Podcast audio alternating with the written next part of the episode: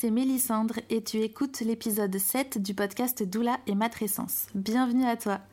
Je suis super excitée de commencer l'année avec cet épisode et tu l'auras peut-être remarqué, j'ai eu besoin de mettre le podcast sur pause pendant quelques mois parce que j'ai traversé une période assez intense personnellement. Euh, pour tout dire, il y a eu le portail euh, des trois ans de mon fils et puis euh, en même temps, il y a eu sa première rentrée à l'école qui ne s'est pas passée comme on l'avait, comme on l'aurait souhaité. Et puis il y a eu aussi un grand changement de vie très important pour moi et pour ma vie de famille. Donc euh, tout ça, ça a fait que j'ai eu besoin de prendre soin de ma réalité en priorité. Mais me voilà enfin. Et euh, je suis vraiment super contente de vous annoncer en plus qu'à partir d'aujourd'hui, vous pourrez retrouver un nouvel épisode tous les mercredis.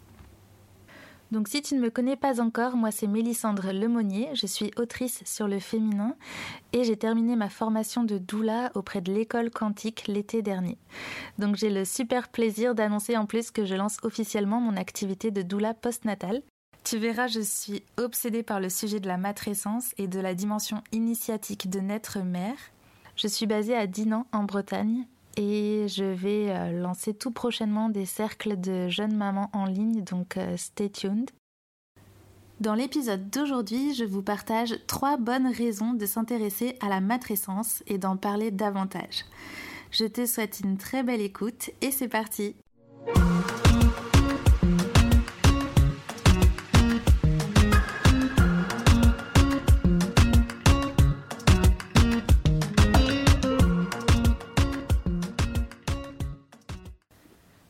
pas si tu as l'habitude d'aller flâner dans les librairies. Moi perso, j'adore ça. Et le premier rayon vers lequel je me dirige, c'est soit les romans, soit le rayon naissance et parentalité. Et j'observe, et heureusement, qu'il y a de plus en plus de livres sur le postnatal. Je me rappelle que quand j'étais enceinte, il y a 4 ans maintenant, les premiers livres dont j'ai entendu parler sur le sujet, et c'était quasiment les seuls, je crois, à l'époque, c'était Ceci est mon postpartum d'Iliana Wiesman, le mois d'or de Céline Chadela et Marine Maé-Poulain, et puis le quatrième trimestre de Julia Simon. Maintenant, il y en a quelques-uns en plus. Pas tant que ça, mais ça arrive, et chacun a le mérite d'exister. Et d'ailleurs, merci à toutes les autrices parce qu'il y avait un vide vraiment cruel sur le sujet. Et il y a encore de la place. euh, toutefois, ce que j'ai pu observer, c'est que en regardant tous ces livres-là sur l'étagère de la librairie dans laquelle je me trouvais, c'est que je ressentais comme un, un inconfort, un truc où j'étais comme, comme quelque chose qui n'allait pas. Et je me suis posée avec ça, je me suis demandé qu'est-ce que c'était. Et puis euh, j'ai identifié qu'en fait, il n'y a aucun livre qui ne s'intitule Matrescence. Et pour moi, c'est fondamental que ça change et je vais vous expliquer pourquoi. Alors, il se trouve que je suis en train d'écrire un livre sur le sujet de la matrescence, donc j'espère qu'il trônera bientôt sur les rayonnages des librairies, aux côtés de tous ces superbes livres sur le postnatal. Pour rappel, euh, la matrescence, c'est la contraction des mots maternité et adolescence pour désigner les transformations qu'on traverse quand on devient maman. Donc le, le mot, l'équivalent masculin existe, c'est la patrescence pour les pères. Et à ma connaissance, il n'y a pas encore de mot qui ait été euh, proposé pour désigner les transformations qu'on traverse quand on devient parent indépendamment du genre. Moi, j'ai pensé du coup à parentalescence, euh, si on suit euh, la même construction que matrescence et patrescence. C'est pas très glamour comme terme, mais bon, ça aurait au moins le mérite d'exister, donc je le propose là. Euh, parce qu'effectivement, devenir mère, devenir parent, c'est pas juste avoir des enfants, c'est pas juste troquer son fond d'écran de paysage inspirant contre une photo des plus beaux sourires de la Terre. Devenir mère, devenir père, parent, j'en suis convaincue, c'est une initiation. Ça vient ébranler quasiment toutes nos convictions, ça vient transformer notre manière d'être au monde. Rien que ça. Alors pour revenir au sujet de l'épisode, pourquoi est-ce que je trouve qu'on devrait s'intéresser à la matrescence et la nommer davantage? Alors la première chose que j'avais envie de nommer ici, c'est que euh, là où le postpartum, pour moi, ça désigne la période après l'enfantement. Ça désigne une période euh, qui est toute somme assez neutre. La matrescence, elle, elle va venir parler de l'expérience de la femme qui devient mère. Et petit aparté, mais tout ce que je vais dire là, euh, en parlant de la matrescence, ça vaut évidemment aussi pour patrescence et parentalescence si on choisit ce terme-là. Euh, donc ça, c'est la première raison. Très concrètement, euh, le postpartum désigne, et je vais reprendre là la définition de Anna Roy, qui est sage-femme et euh, qui intervient régulièrement dans les maternelles. Pour le corps médical, ça commence à la sortie du placenta jusqu'au retour de couche, la période du postpartum. donc on parle bien de période. Et puis elle ajoute d'ailleurs que pour elle, ça reflète pas du tout la réalité et que pour elle, le postpartum, ça dure trois ans. Et ça, je suis complètement d'accord avec elle. Et merci parce que c'est la première personne que j'ai entendu le nommer. et qui et c'est la première personne qui a proposé pardon. C'est la première personne qui a proposé cette vision du postpartum dans laquelle je me reconnaissais. Et, et c'est la première fois où ça faisait vraiment résonance avec mon expérience. Euh, donc, euh, parler de matrescence plutôt que de postpartum, pour moi, ça ramène vraiment le focus sur la mère, sur la personne qui vit l'expérience. Là où le postpartum, ça va venir mettre l'accent sur la période. Euh, mais pour moi, du coup, cette période, elle désigne aussi bien la mère que le père, en tout cas les deux coparents, et que le bébé. C'est vraiment, en fait, pour moi, quand on parle de postpartum, ça désigne cette période-là après l'enfantement, qui va dire, on va dire grosso modo trois ans après l'enfantement. Et pour moi, ça implique toutes les parties concernées euh, par cette période-là. Donc euh, ça va être les premières heures, les premières semaines, les premiers mois, les premières années du bébé et des parents. Alors que la matrescence, quand on parle de matrescence, pour moi, ça vient vraiment déplacer le curseur et on parle plus de cette période qui est, on va dire, neutre. J'utilise des gros guillemets, mais euh, euh, là où le postpartum pourrait être neutre, entre guillemets, pour moi, la matrescence, ça vient vraiment poser le curseur et ramener le focus sur la mère et sur son expérience à elle. Là où, quand on va venir parler du postpartum, on peut venir en parler de manière assez euh, objective.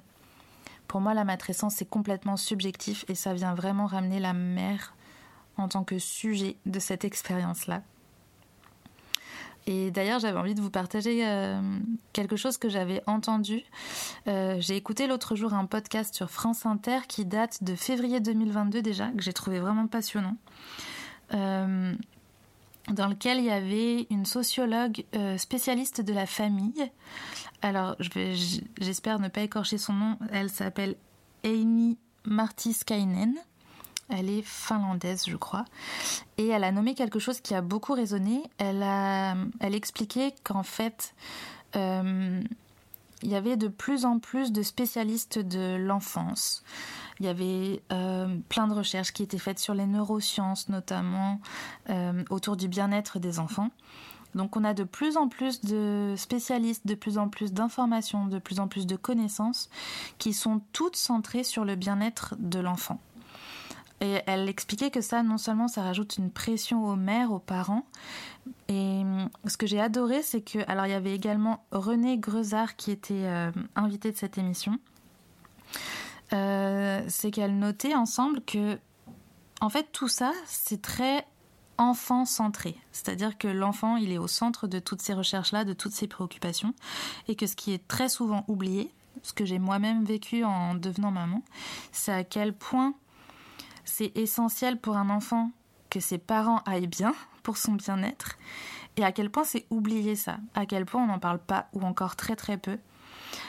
Euh, donc tout ça pour dire que pour moi, nommer l'expérience de la matrescence, c'est aussi se réclamer de tout ça, c'est réclamer l'importance fondamentale à ramener le focus sur la mère, sur le père, sur les parents. Pour moi, il y a une urgence à vraiment remettre le projecteur sur la mère, le père, les deux parents, euh, parce qu'on est vraiment dans cette société où tout est focus sur l'enfant. Et c'est très bien parce que ça nous apporte vraiment tellement de choses et c'est super enrichissant, même en termes de parentalité. Mais effectivement, je trouve qu'on oublie trop souvent que pour qu'un enfant aille bien, il faut aussi que les parents aillent bien, il faut que les parents prennent soin d'eux, qu'ils prennent soin de leur réalité. Et ça, c'est pas toujours facile à, à naviguer avec toutes ces injonctions et toutes ces, toutes ces informations qu'on a. Et vraiment, il y a une urgence pour moi à nommer matrescence, patrescence, parentale essence si on veut, pour rappeler qu'il y a aussi les parents dans l'équation et que c'est fondamental de tenir compte de leur expérience et de leurs ressentis et, de leurs souffrances quand il y en a. Euh, voilà, ça pour moi c'est la première raison pour laquelle c'est super, super, super important de s'intéresser à la matrescence et de la nommer et d'en parler. La deuxième raison que j'avais envie de partager avec vous, pour laquelle c'est important de s'intéresser selon moi à la matrescence, c'est que nommer quelque chose permet de s'approprier une expérience et ça permet d'identifier ce qui se passe en soi. Et au passage, du coup, d'éviter de croire qu'on a un problème ou qu'on n'est pas normal, euh, qu'il y a quelque chose qui cloche avec nous, quelque chose qu'on a mal fait, ce qui pourrait renforcer le sentiment de mal-être ou le sentiment d'isolement dans lequel on peut déjà se trouver à ce moment-là. Moi perso, j'ai connu le terme de matrescence avant d'être enceinte. Euh, c'était grâce au podcast de Clémentine Sarlat. Euh, et, j'en suis très reconnaissante d'ailleurs. Parce que, euh, alors bien que je ne mesurais pas du tout, du tout, du tout l'ampleur de la déflagration que j'allais ressentir en devenant mère, je savais quand même que il y avait une transformation identitaire, qu'il y avait ce passage-là qui était loin d'être anodin, et que ce que je traversais, c'était normal, euh, et que ça faisait partie de la transition à la maternité, que ça faisait partie de cette expérience de devenir maman. Parce que ouais, c'est un processus, c'est pas instantané en fait. Donc euh, connaître ce mot-là, moi, ça m'a vraiment permis de d'être euh, rassurée d'une certaine manière euh, de me dire que c'était... Euh, moi, je l'ai vraiment vécu comme une initiation, comme un processus initiatique, un voyage initiatique. et c'est vraiment le fait, je crois, d'avoir connu ce terme-là et de savoir ce qu'il désignait. Alors très grossièrement parce que je m'étais pas intéressée plus que ça non plus à, ce que c'était que l'expérience de la matrescence, mais le peu que j'avais lu, ça m'avait vraiment aidé à me dire ok, euh, c'est normal, ça fait partie du, jeu. Euh, donc ça m'a aidé à me, à me rassurer là-dessus. Donc pour moi, vraiment connaître ce mot, matrescence, là encore, on peut, je, dis, je parle de matrescence, mais ça s'applique aussi au terme de patrescence. Le démocratiser, pour moi, c'est super important parce que quand on le connaît et qu'on sait ce qu'il désigne, ça nous aide à identifier ce qu'on traverse, ça nous aide à s'approprier ce qu'on traverse. Et je trouve ça vraiment fondamental dans cette période de nos vies où on peut naviguer, euh, où on navigue, une transformation identitaire vraiment profonde, où tous nos repères peuvent être euh, sans dessus-dessous, complètement chamboulés. Et nommer la matrescence, c'est un peu comme une encre finalement. C'est un peu se dire, ok, c'est normal, Là, il y a tous les repères qui bougent, mais ça va se, ça va se remettre en place. Autrement, sûrement, mais ça va se remettre en place. C'est une phase, quoi. Euh, c'est ça. Je crois que ça m'a aidé, moi, en tout cas, à, à relativiser, en tout cas, à me dire, ok, c'est une phase, c'est le temps que ça, que j'intègre cette expérience d'être devenue maman. Et peut-être que ça aide aussi à s'abandonner du coup au processus, à, accepter la transformation. La troisième et dernière raison que j'avais envie de partager, euh, dans la continuité de la précédente, c'est que connaître ce qu'est la matrescence, ça permet de connaître la différence avec ce qu'est une dépression postpartum. Parce qu'il y a des symptômes, des signes qui peuvent être euh, assez trompeur et je crois que quand on ne sait pas ce qu'est la matrescence, qu'on ne, ne connaît même pas ce mot, je peux comprendre qu'on puisse facilement se dire oh mon dieu je suis en dépression postpartum alors que c'est deux choses différentes. donc je ne vais pas entrer dans le détail ici, mais ça fera très probablement l'objet d'un prochain épisode. Ce que je veux dire, c'est que savoir ce qui est de l'ordre de l'inconfort et de la transformation, et ce qui est de l'ordre d'un enjeu de santé, d'hygiène mentale, c'est pour moi euh, super important, même en termes de souveraineté en tant que personne, euh, d'être informé là-dessus. Et je précise d'ailleurs que les pères et les coparents peuvent aussi vivre une dépression postpartum. Moi, ça a été le cas dans mon couple. Euh, c'est le père de mon fils qui a vécu une dépression postpartum et on n'en parle pas assez. Alors heureusement, on en parle de plus en plus concernant les mamans, mais ça existe aussi chez les papas, chez les coparents, et c'est important aussi de le nommer euh, pour qu'ils puissent eux aussi euh, identifier ce qui se passe en eux et identifier quand c'est de l'ordre de la patrescence et quand c'est de l'ordre de euh, la dépression postpartum. parce que du coup, ça veut dire que là où la matrescence, ça peut... Alors, il y a plein de choses qui manquent dans la matrescence en termes de soutien, je trouve. Mais euh, là où la matrescence, la patrescence peuvent être accompagnées, notamment par une doula, euh, la dépression postpartum, c'est important de pouvoir se faire euh, accompagner par un professionnel médical, un thérapeute, quelqu'un de, compétent pour accompagner cette, cette tempête-là. Euh, donc voilà, c'est important d'être informé et de savoir qu'est-ce qui est du ressort de la matrescence, qu'est-ce qui est du ressort de la dépression postpartum. Voilà, je crois que j'ai fait le tour de ce que je voulais vous partager. Euh, les trois raisons pour lesquelles, selon moi, c'est vraiment fondamental de s'intéresser à la matrescence, de parler de la matrescence, de nommer, d'utiliser ce mot. Euh, pour finir, j'aimerais vous inviter à juste euh, observer les mots que vous utilisez. Est-ce que vous utilisez postpartum, postnatal, matrescence, patrescence, parentalescence peut-être euh, Si c'est un mot qui, qui résonne avec votre réalité. Et puis peut-être, si c'est juste pour vous, peut-être à nommer davantage, à utiliser davantage ces mots-là, à les réclamer. Euh, parce qu'en utilisant ces mots-là, c'est aussi votre expérience que vous réclamez. Parce que qu'on le veuille ou non, les mots façonnent notre réalité et qu'il est grand temps, selon moi, qu'on remette les mères, les pères, les parents au centre de cette grande expérience qu'est celle du devenir parent. Et enfin, parce que nommer que c'est une transformation identitaire, ça nous invite aussi à reconnaître que ça nécessite du soutien et qu'il est grand temps, là encore, qu'on prenne soin des mères qu'on prenne soin des pères et qu'on prenne soin des parents. C'était Mélissandre Lemonnier pour le podcast Doula et Matrescence. Je suis doula postnatale. J'accompagne les futurs et les jeunes parents à préparer et traverser le postpartum.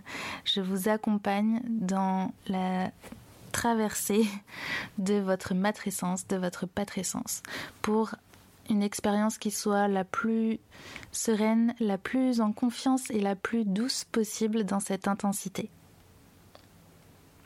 J'espère que l'épisode d'aujourd'hui vous a plu. On se retrouve la semaine prochaine pour un nouvel épisode du podcast.